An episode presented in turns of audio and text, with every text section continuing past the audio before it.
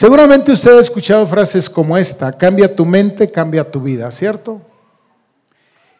Y bueno, la palabra de Dios en Romanos capítulo 12, un texto muy conocido, estoy seguro que sí, si no por todos, por la mayoría. Capítulo 12 de Romanos, versículo 2, Pablo escribiendo a la iglesia de Roma les dice, no se conformen a, a este siglo, sino transfórmense por medio de la renovación de su entendimiento para que comprueben cuál sea la buena voluntad de Dios, agradable y perfecta. Entonces, ¿de qué se nos está hablando aquí? Se nos está hablando de un cambio.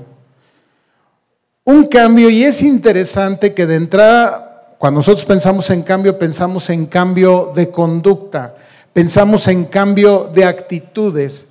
Pero Pablo nos va a decir que si queremos cambiar la conducta, si queremos cambiar las actitudes, necesitamos generar un cambio de mente, un cambio de pensamiento.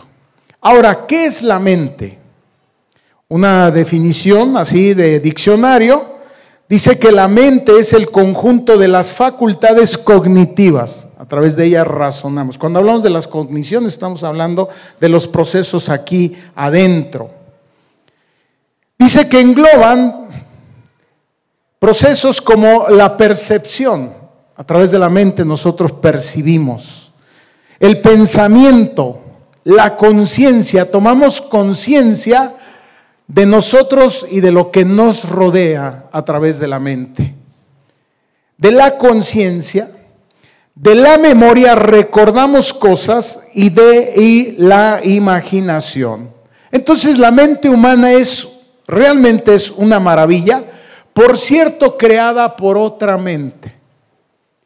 La mente de Dios. Mire, igual que Dios, nosotros tenemos una mente. Por supuesto, nuestra mente es una mente limitada. Le voy a poner un ejemplo. Dice que a través de la mente nosotros podemos imaginar. Pero no siempre después de imaginar podemos realizar o crear. Dios sí, a diferencia de nosotros, porque tiene además poder, tiene autoridad, tiene dominio. Entonces imagínese usted ahí en la creación Dios pensando cosas, viendo cosas, imaginando cosas y después ejecutándolas, realizándolas. Reconozcamos que a veces nuestra imaginación, ah, ponemos cosas en la mente, pero no dejan de ser sueños guajiros, ¿no? Es decir, no lo podemos llevar a la realización, por lo que sea, quizás por lo limitado, por nuestra condición. Entonces, igual que Dios, tenemos una, una mente. Seguramente usted ha escuchado en otro momento que hablamos de atributos que Dios nos ha comunicado en el momento en el cual fuimos creados, es decir, atributos son características, cualidades que Él tiene y que a su vez ha puesto en nosotros. Entonces, esos atributos que Él nos ha comunicado, uno de ellos tiene que ver justamente con esto, con la mente, con la inteligencia. Hay otros que no nos ha comunicado. Los que nos ha comunicado les llamamos atributos comunicables y los que no nos ha comunicado incomunicables. Por ejemplo, eternidad. Nosotros no somos eternos, Él sí lo es. Pero regresemos a este tema sobre la mente. Mucho se dice, y creo que sí, que hay una relación entre pensamiento y acción. Esto es que nuestra manera de pensar, a final de cuentas, define o determina lo que nosotros hacemos. Es decir, muchas veces lo que hacemos encuentra explicación a partir de lo que pensamos. ¿Me sigue? Es decir, nosotros podemos conocer la forma de pensamiento de una persona a través de sus hechos. Aunque diga que piensa otra cosa o de otra manera, sus hechos lo evidencian. Su manera de pensar. Entonces nuestra forma de pensar nos define. Proverbios capítulo 23 dice lo siguiente. Proverbios capítulo 23, versículo 7. Porque cuál es su pensamiento, está hablando de nosotros. ¿Cuál es su pensamiento en su corazón? Tal es Él. Tal es Él. Entonces, a partir de lo que pensamos, actuamos. Acá no hay ideas como que pues no sé de dónde me salió. Si usted ha leído el libro de Santiago, usted recordará que concretamente hablando de la tentación y de la realización de la tentación, es decir, de la consumación de la tentación, a lo que llamamos el pecado, Santiago nos va a decir, cuidado, nadie diga que, que es tentado de parte de Dios porque Dios no tienta a nadie. Y entonces empieza a dar una explicación alrededor de lo que estamos hablando, sino que el pecado, dice, de suyo es concebido, es decir, es pensado, es considerado, lo pensamos y le empezamos a dar vueltas y vueltas y vueltas y vueltas hasta que finalmente lo ejecutamos. Y no podemos decir, ay, no sé qué pasó. Santiago dice esto no es así. Ahora bien, hablando sobre esto de que cambia tu mente, cambia tu vida, no no quiero hacer referencia a una idea que anda por ahí, a un concepto, decimos, muy antropocéntrico, es decir, una frase como esta que quizás has escuchado, cambia tu manera de pensar, cambia tu manera de vivir, entendiendo cómo que de suyo el hombre cuenta con sus propios recursos para generar un cambio de mente, eso es humanismo. Y eso es a lo que me refiero cuando hablo de una idea antropocéntrica. Es decir, el hombre se tiene a él mismo sus recursos, sus métodos para cambiar su forma de pensar. Y bueno, hoy día se vende muchísimo de eso. Y no voy a descalificar, voy a aceptar que pudiera tener un valor, pero no quiero hablar de esa filosofía antropocéntrica, sino yo quiero hablar en esta mañana sobre el enfoque bíblico. Entonces no voy a hablar de coaching cristiano. Voy a hablar de un enfoque bíblico. Es decir, voy a hablar al corazón de aquellos hombres y mujeres que han sido redimidos por Cristo.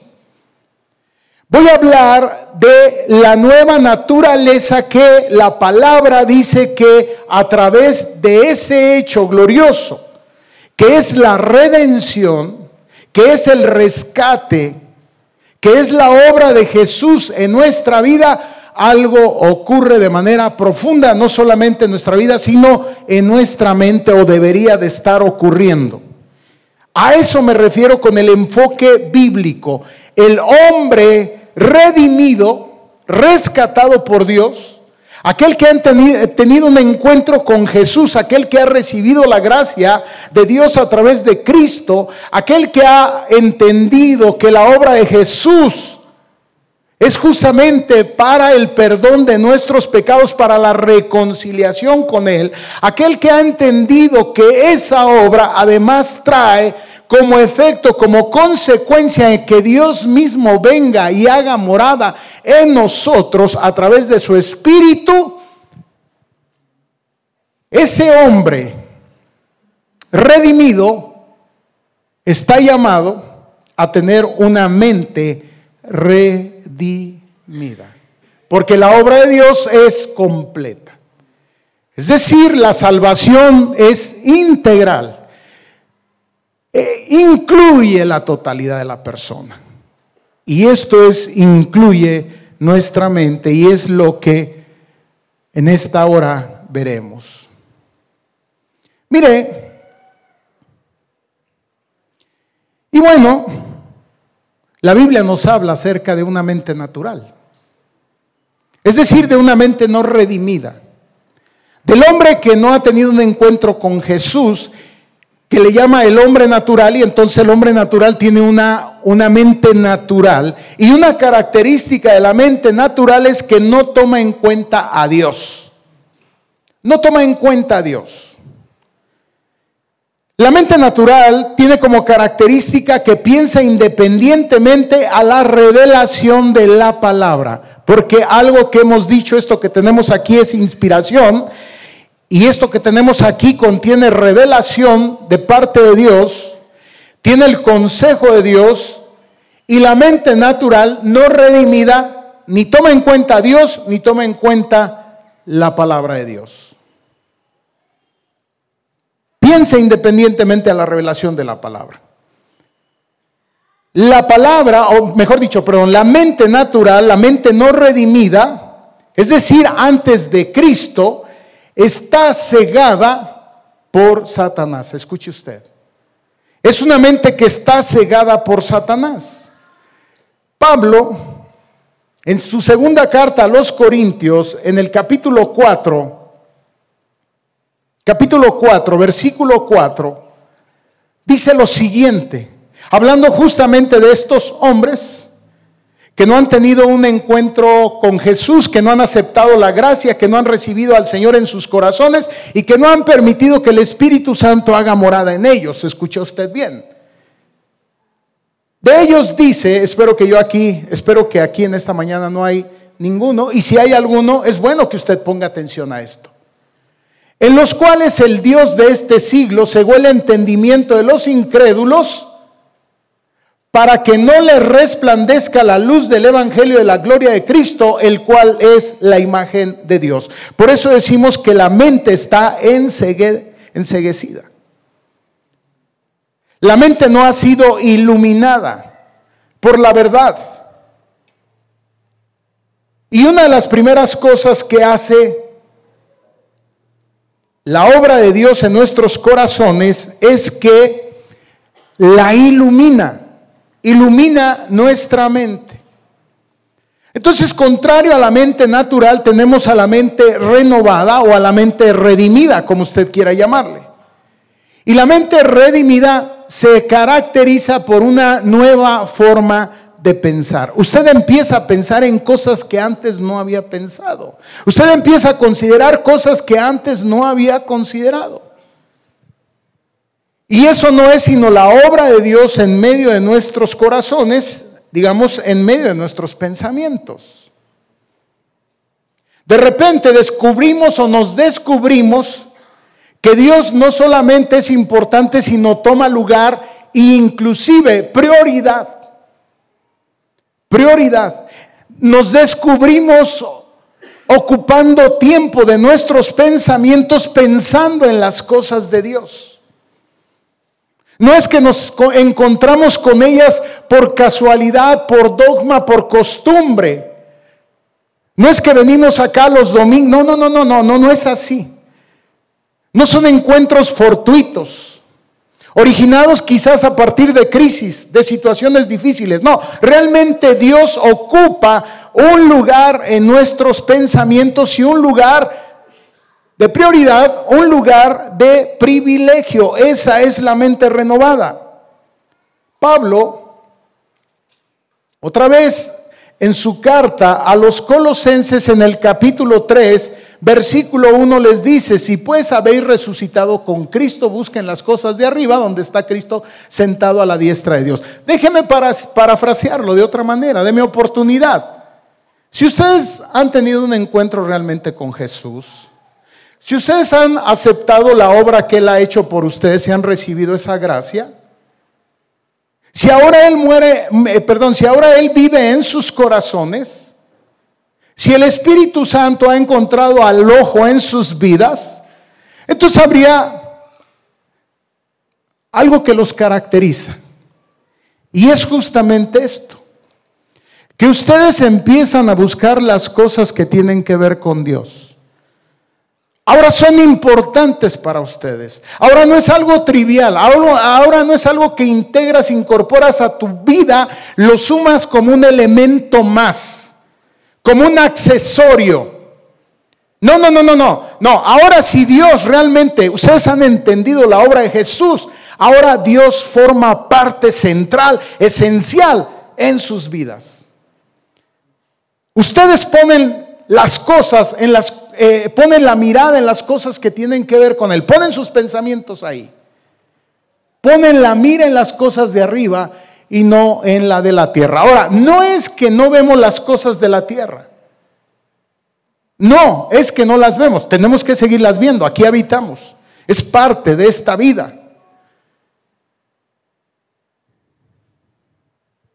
Pero caminamos cada día, avanzamos cada día poniendo nuestra mirada en Jesús, autor, consumador de la salvación.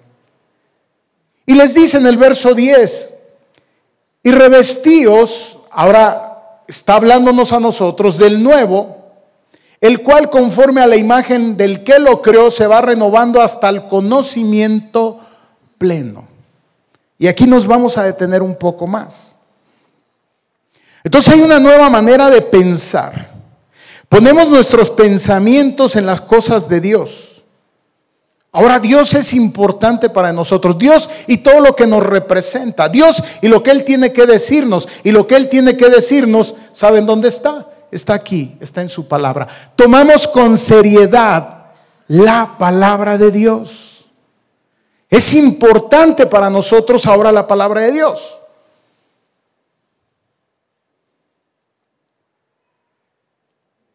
Entonces nuestra mente renovada ahora es una mente iluminada.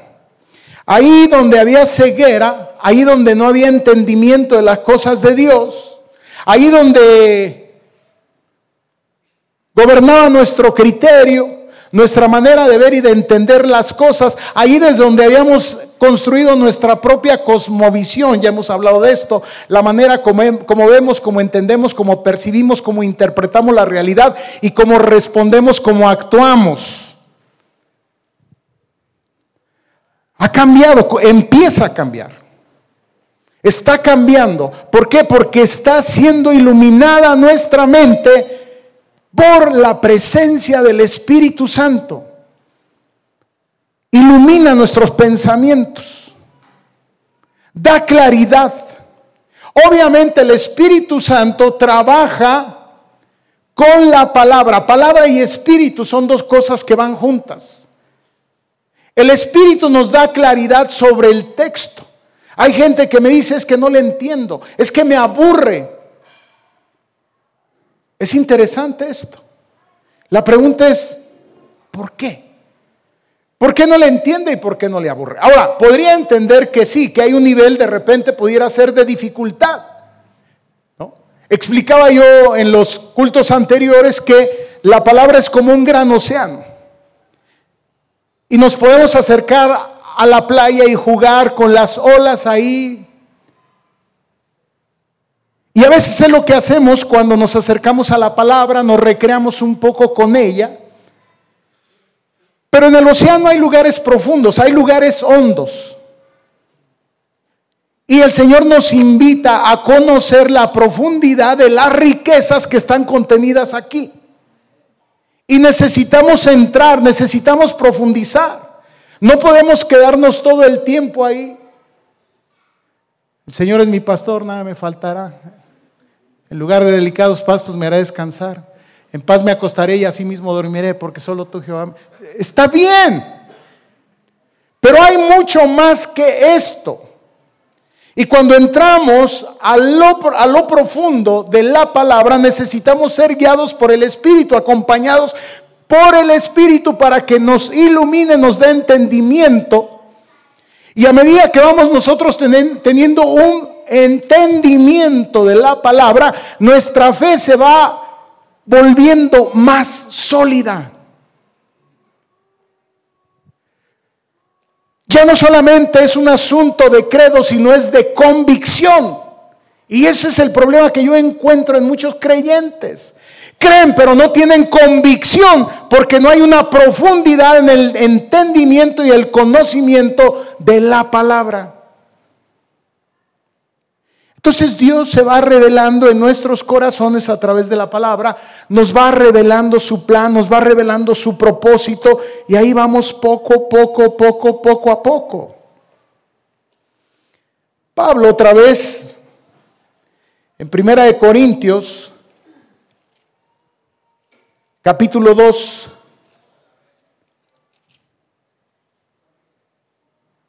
Versículos 12 y 13 dice, y nosotros no hemos recibido el Espíritu del mundo, sino el Espíritu que proviene de Dios, para que sepamos lo que Dios nos ha concedido. Lo cual también hablamos no con palabras enseñadas por sabiduría humana, sino con las que enseña el Espíritu, acomodando lo espiritual, lo espiritual a lo espiritual.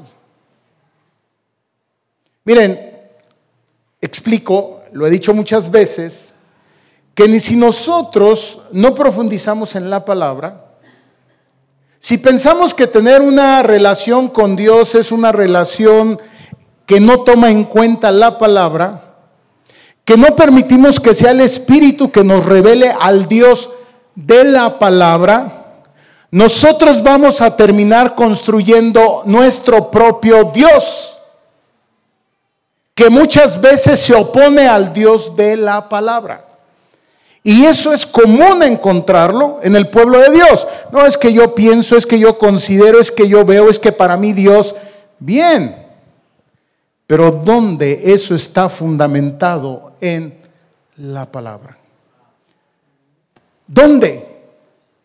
Porque déjame decirte que así han surgido todo tipo de herejías. Así ha surgido todo tipo de cristianismo light. Así ha surgido todo tipo de cristianismo diluido porque no tiene una base en la palabra. Y cuando la vida no está fundamentada en la palabra, cuidado, porque otra vez no hay convicción. Hay credo, pero no hay convicción.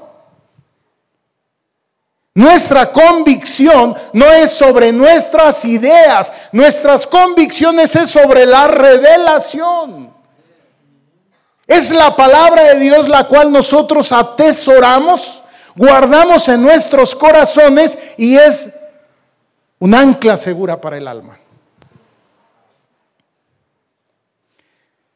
Dios ilumina entonces nuestras mentes para que podamos entender su palabra a través de el Espíritu. Por eso, perdón que le molamos, le, le, arruinemos la vida diciéndole, involúcrese en un discipulado, métase en serio con el asunto de la palabra. Porque si no, usted lo que va a vivir es un cristianismo superficial.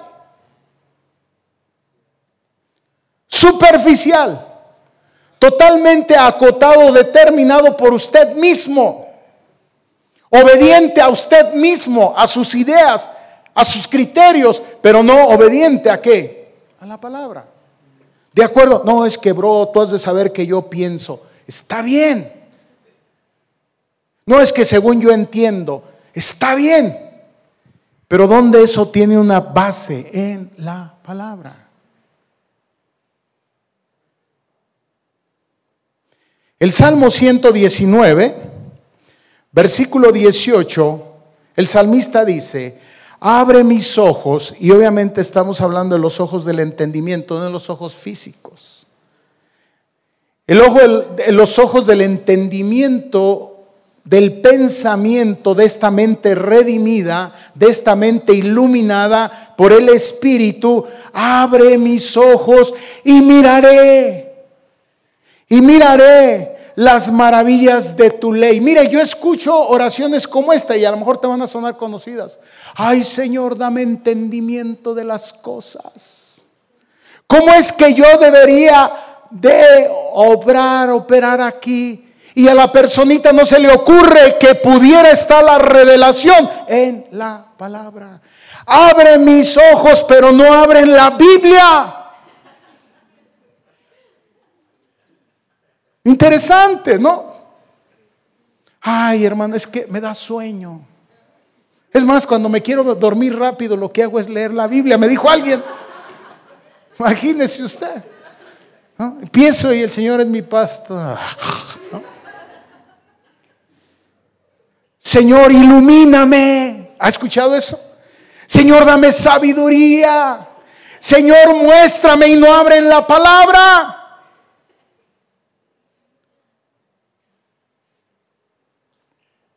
¿Cómo quiere que el Espíritu le hable si el Espíritu lo que utiliza es la palabra?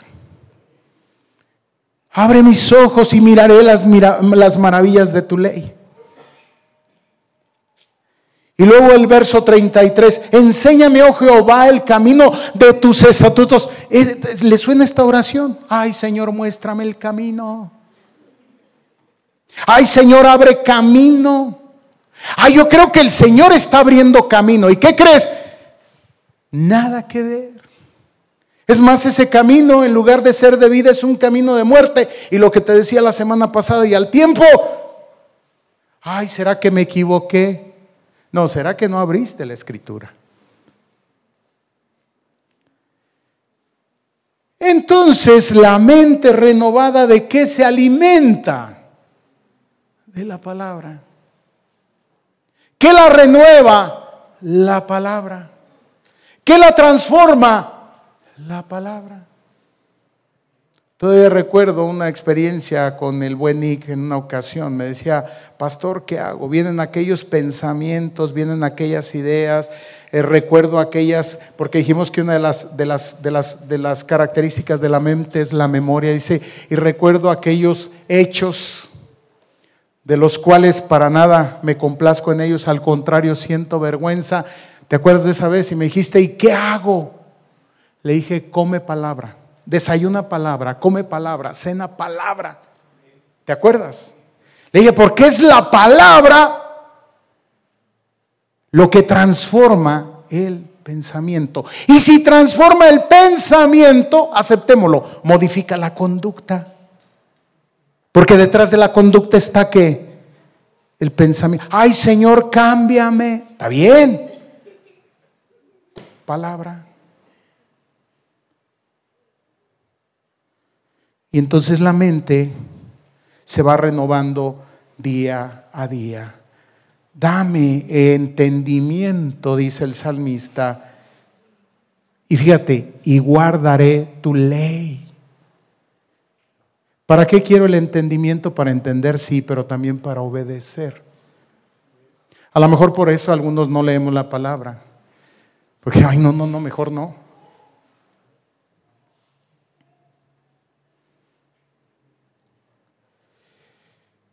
Entonces, esta mente que ha sido redimida, esta mente que ha sido iluminada, esta mente que se alimenta de la palabra día a día, día a día, es una mente que también, ¿verdad? Tiene parámetros para saber y para poder identificar aquellas cosas en las cuales nosotros ah, nos estamos ocupando.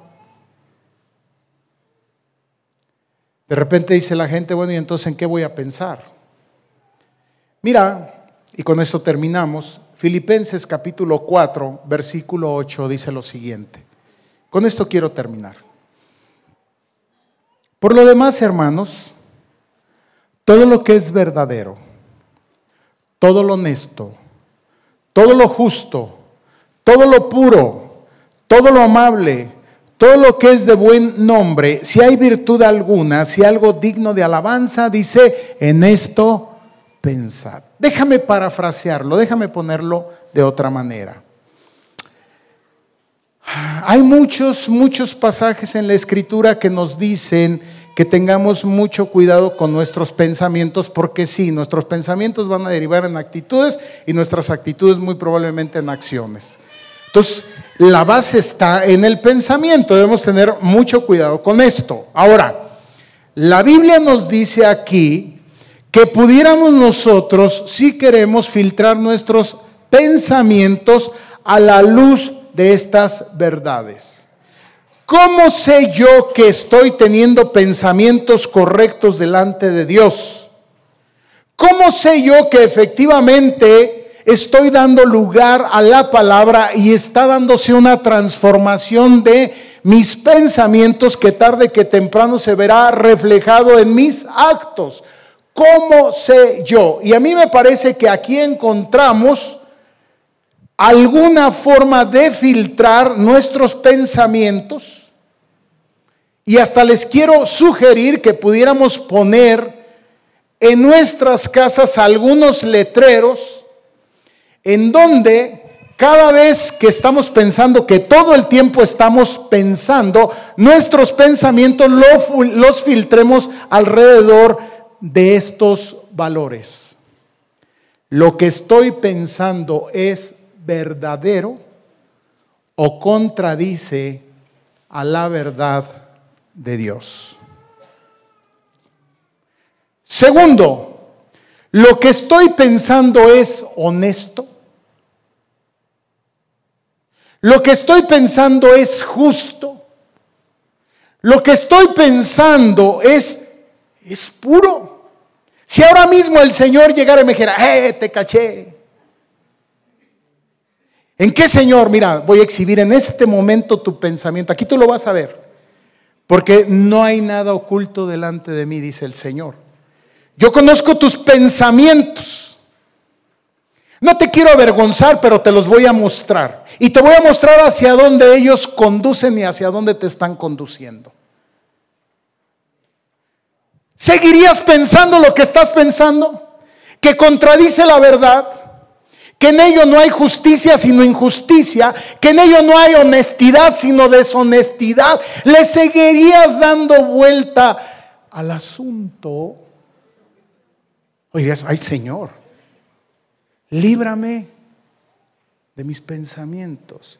Líbrame de los pecados, como decía el, el, salmista, líbrame de los pecados que me son ocultos. ¿Qué haríamos? A lo mejor diríamos con, como Isaías, ay de mí. Si la gente supiera lo que estoy pensando, el Señor sabe lo que estamos pensando.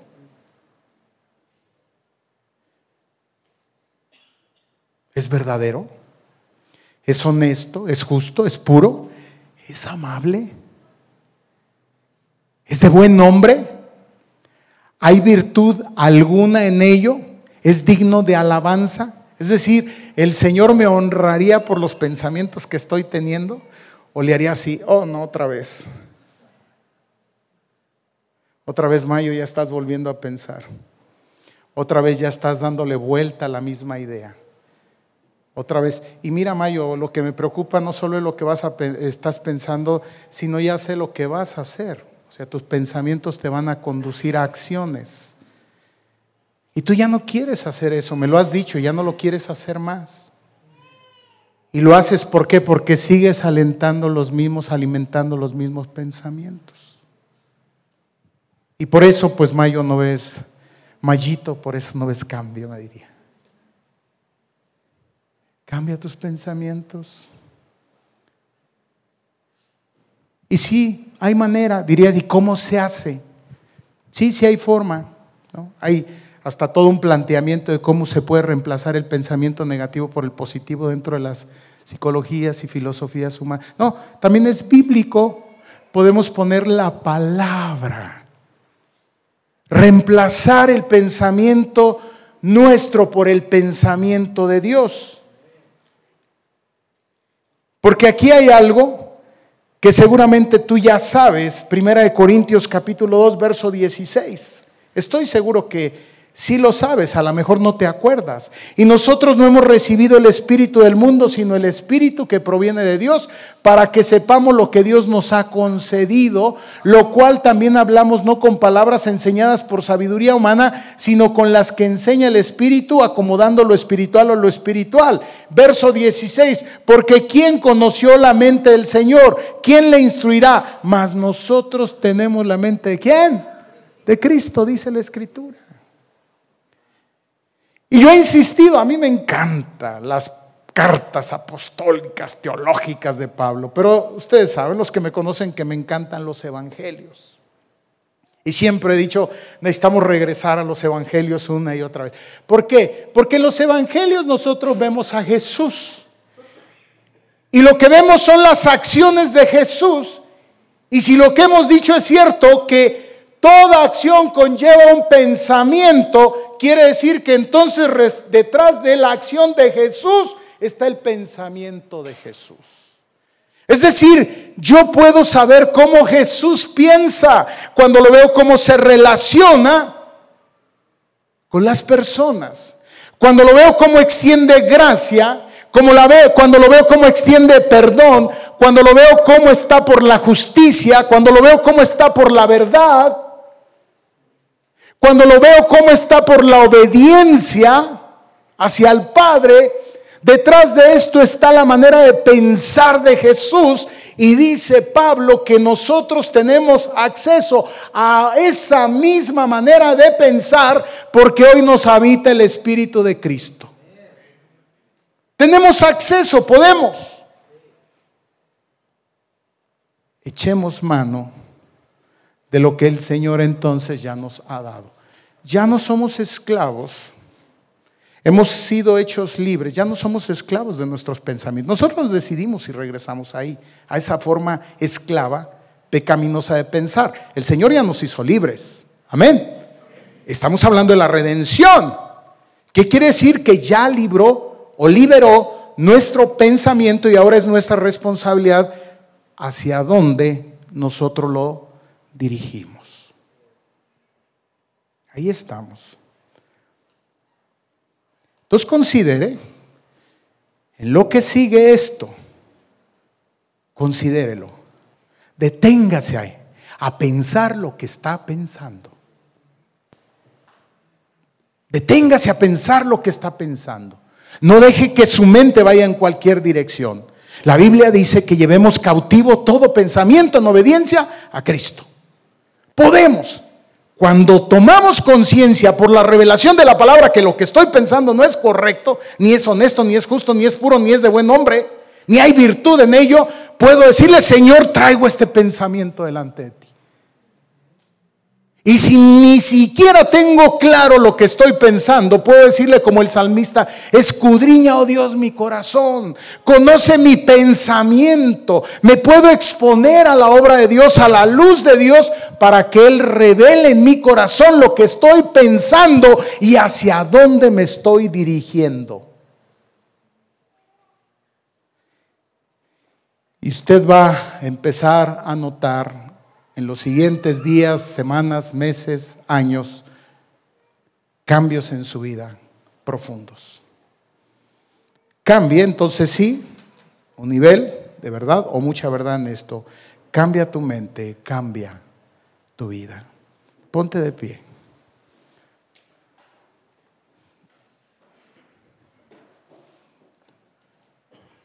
Señor, delante de ti estamos en esta hora. Gracias Dios porque como seres humanos nos has construido de una manera maravillosa. Señor, somos imagen tuya. Nos, nos has dado esta capacidad maravillosa, Señor. Nos has dado la mente. Y ahora como creyente, Señor, tu palabra dice que tenemos acceso a tener la mente de Cristo, a pensar como Jesús pensaba. Espíritu Santo ilumina, ilumina nuestras más obscuras, nuestros más obscuros rincones de nuestros pensamientos. Da luz. Ponemos delante de ti, Señor, todo. No hay nada que pueda ser ocultado delante de ti. Y en esta hora, Señor, te damos gracias por la verdad de tu palabra. Permite que cada uno de los que estemos aquí amemos tu palabra nos alimentemos de ella, la consideremos cada día en nuestros caminos, en nuestras decisiones. Ayúdanos, Señor, te lo pedimos en el nombre de Jesús. Amén y amén. Yo lo espero el próximo domingo. Si usted no ha escuchado esta serie de predicaciones, recuerde que en las redes, en, en Facebook, en YouTube, en SoundCloud, y también en Spotify usted puede encontrar esto y bendiga a alguien con estos mensajes. Que el Señor le guarde.